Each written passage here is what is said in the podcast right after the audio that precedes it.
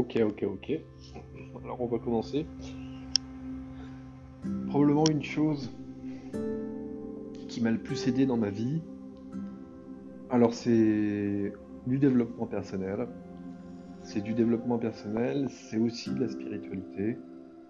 C'est aussi euh, beaucoup de réflexion sur soi-même. Donc euh, c'est clairement euh, pas un sujet facile. C'est quelque chose qui nous concerne absolument tous. Euh, je pense que tout être humain est confronté à ça. Tout être humain est confronté à, gérer ça ou pas. ça fait partie intégrante de, notre humanité. Donc ça demande de, de la prise de recul, ça demande de comprendre pas mal de choses vis-à-vis de soi-même. Par contre, il est clair que quand on a bien absorbé cette thématique, on a bien compris ce mécanisme, au fond, pour moi, c'est un mécanisme. L'esprit humain, c'est un mécanisme mental, euh, ça nous facilite énormément la vie, ça dénoue énormément de situations compliquées, et ça nous apprend au final énormément sur nous-mêmes. En gros, on pourrait l'appeler, pour trouver un nom plus attractif, pour ne pas dire putaclic, euh, comment se connaître soi-même. La meilleure méthode pour se connaître soi-même. Je vais être assez simple, assez concis, et je vais aller droit au but. Tout en, bien sûr, en expliquant les détails et les liens que j'ai faits qui m'ont permis d'en arriver à, cette réflexion. C'est au niveau de la manière dont on gère nos émotions. C'est-à-dire que c'est la manière dont on gère nos émotions et plus particulièrement un certain type d'émotions qui sont les émotions négatives. C'est-à-dire tout ce qui est source de souffrance, tout ce qui est source de malaise, de mal-être, de difficultés dans la vie. Euh, il y a un mécanisme extrêmement simple dans notre cerveau d'humain, et je pense d'ailleurs aussi dans le cerveau même des animaux, qui est de tout faire pour ne pas souffrir. Dès qu'on a un stimulus, quand un animal on le tape, il va faire en sorte euh, de s'éloigner, hein, ce qui paraît logique. Je pense que à ce niveau de logique, on ne peut pas faire plus logique. C'est des choses élémentaires et je pense que absolument tout le monde comprend. Et c'est ça qui est magnifique dans ce genre de réflexion, c'est à quel point elles sont simples et basiques. Pour moi, dans ma façon de penser, dans ma façon de croire sur les choses, sur la vérité des choses, et celle que j'essaye de vous enseigner là ce soir, euh, enfin, ce soir, c'est pour moi parce que c'est le soir, après vous, je ne sais pas.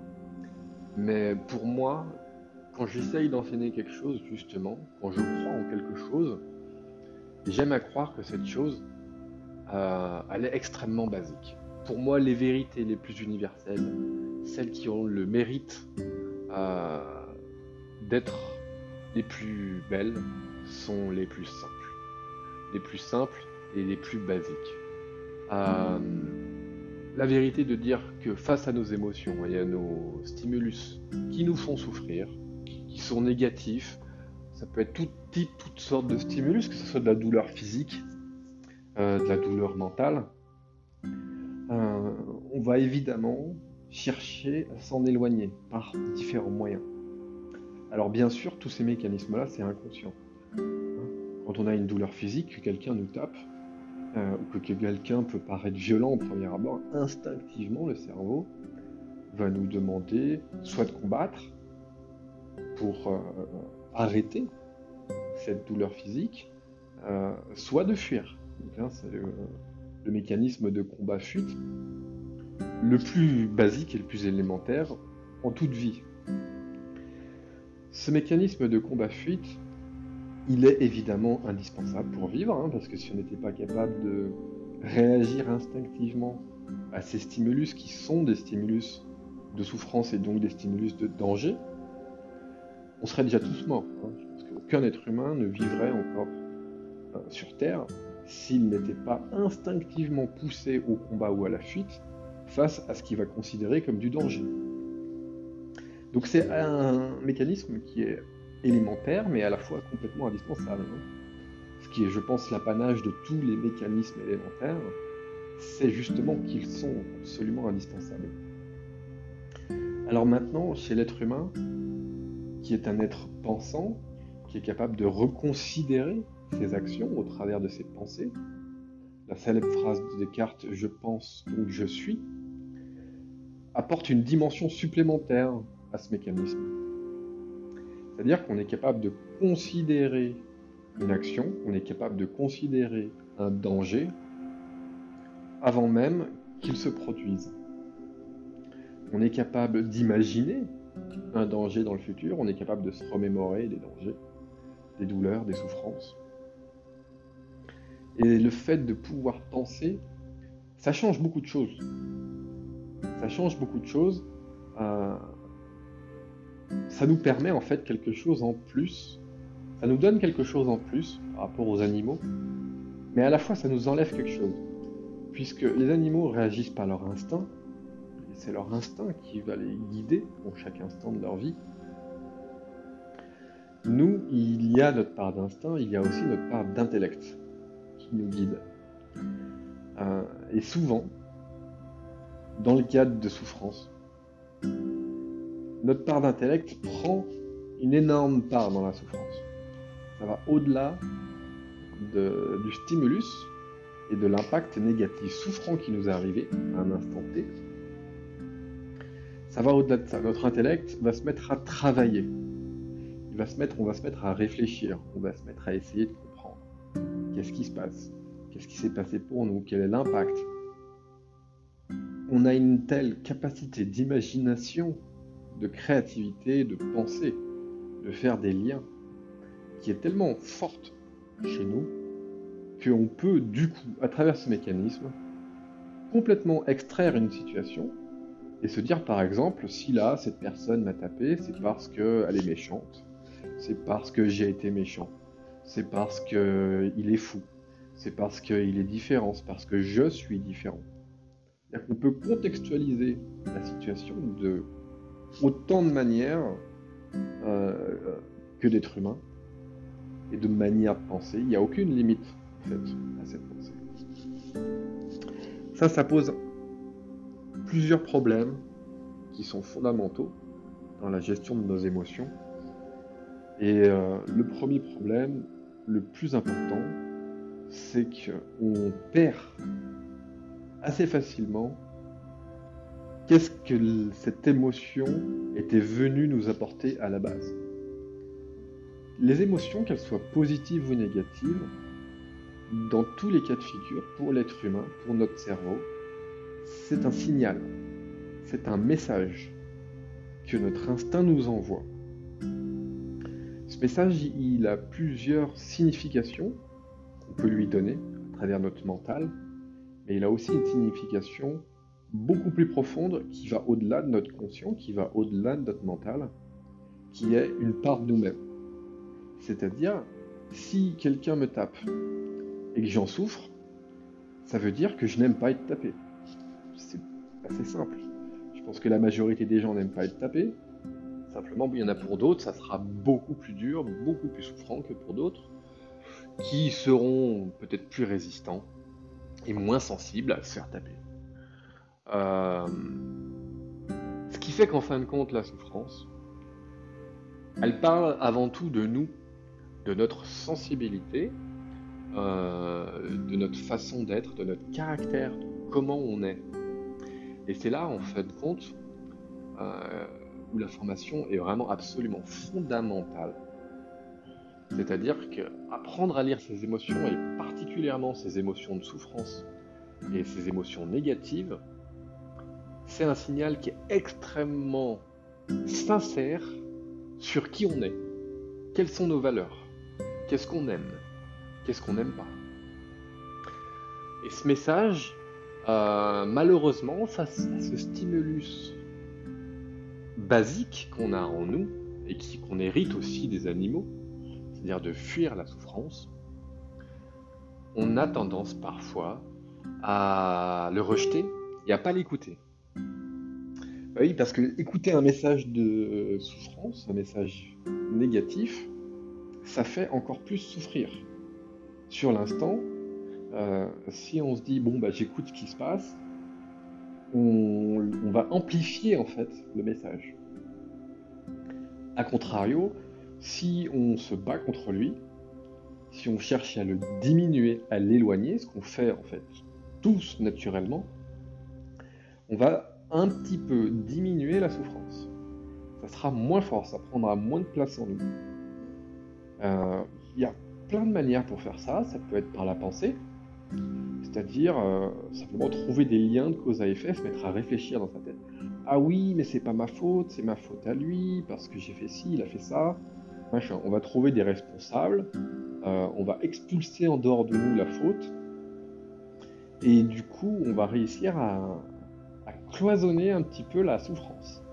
On va la mettre dans un, dans un coin, lui faire prendre un peu moins de place, ça sera moins dur, parce que on aura compris, mais non, c'est pas de ma faute dans le cas où on celle de l'expulser.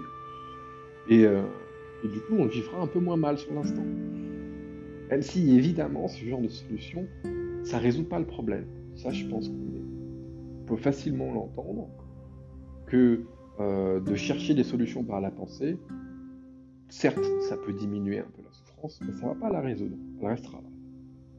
Donc, c'est pas vraiment une réponse, une solution au problème pour diminuer la souffrance, puisqu'elle est toujours là, mais elle est moins forte.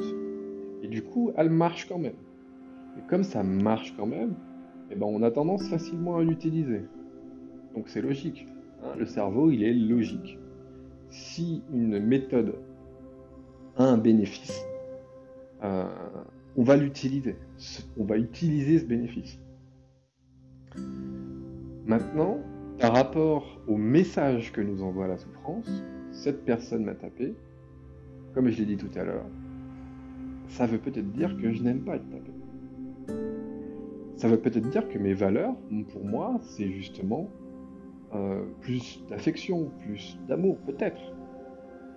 Tout va dépendre. C'est des messages qui sont extrêmement intimes et profonds avec vous-même, qui parlent de votre intimité à un niveau extrêmement profond la souffrance, la douleur, c'est des choses qui vous connectent directement aux racines de votre être. Maintenant, il est sûr que face à cette, euh, compréhension, peut-être si on, si on donne plus de place à l'émotionnel, à la négation, à la, souffrance qui, se vit, euh, en fait, pour être plus clair, pour être plus concis,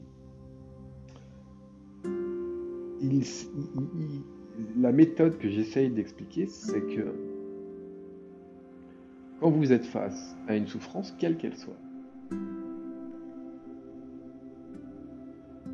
essayez de ne pas y réagir. Essayez de ne pas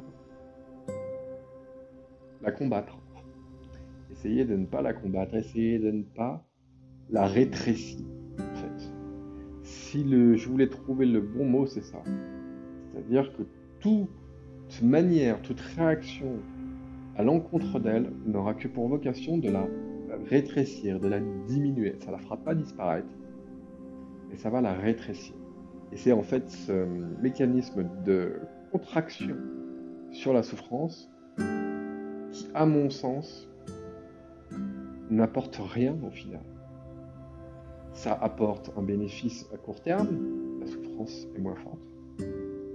Mais à long terme, ça ne vous délivre pas le message qu'il y a dans cette souffrance, le message sur vous-même. Et c'est là où changer consciemment face à des stimulus négatifs, euh, ce mécanisme euh, de défense pour le remplacer par euh, cet autre mécanisme d'acceptation, de non-réaction, au final, ça change absolument tout. Ça change absolument tout parce que du coup, certes, sur l'instant, au lieu de le contracter, on va le détendre, c'est-à-dire que ça prendra plus de place, ça sera plus fort.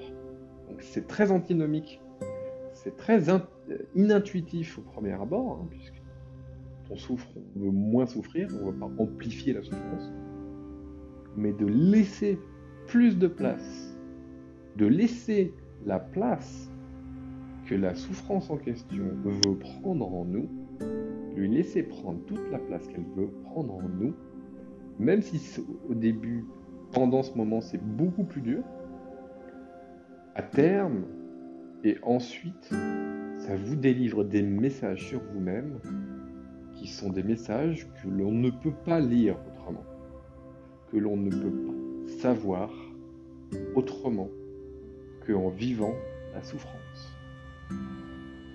Que ou quelque part, c'est comme une sorte de mini-aventure en soi-même. Euh, une mini-aventure au même titre que l'aventurier qui part dans la nature.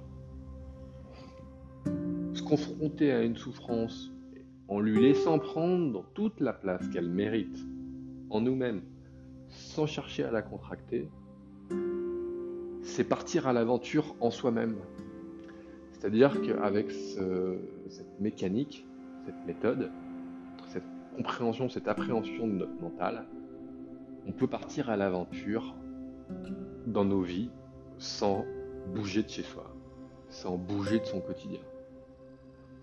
Et c'est des aventures qui sont, je pense, tout autant incroyables que des aventures au milieu de la forêt, euh, que des aventures dans le monde, en voyageant, en découvrant le monde. On peut tout à fait découvrir le monde en soi-même, à chaque instant dans nos vies. Maintenant, pour ça, il faut bien sûr évidemment euh, se retrouver dans nos vies face à ces souffrances et leur laisser prendre la place, leur laisser prendre toute la place qu'elles méritent, ressentir tout ce que ça nous faire ressentir et du coup pouvoir en comprendre, en appréhender, en ressentir tout l'émotionnel qui est attaché, toutes nos valeurs, tout notre caractère, toutes nos pensées, sans y réagir, sans ne rien faire, sans même chercher à y penser, sans même chercher à trouver des raisons, sans même chercher à se distraire, à regarder euh, une vidéo sur Internet, à regarder, à écouter un podcast. Ne rien faire face à la souffrance, ne rien faire si ce n'est que lui laisser tout loisir à cette souffrance. De nous apprendre sur nous-mêmes. Subir cette souffrance, mais sans la subir puisqu'on lui laisse toute la place qu'elle mérite. Et en fin de compte, et c'est là où c'est absolument sublime du coup, c'est que c'est un énorme message d'amour qu'on s'envoie à soi-même. C'est-à-dire qu'en faisant ça, on construit sa propre estime de soi-même.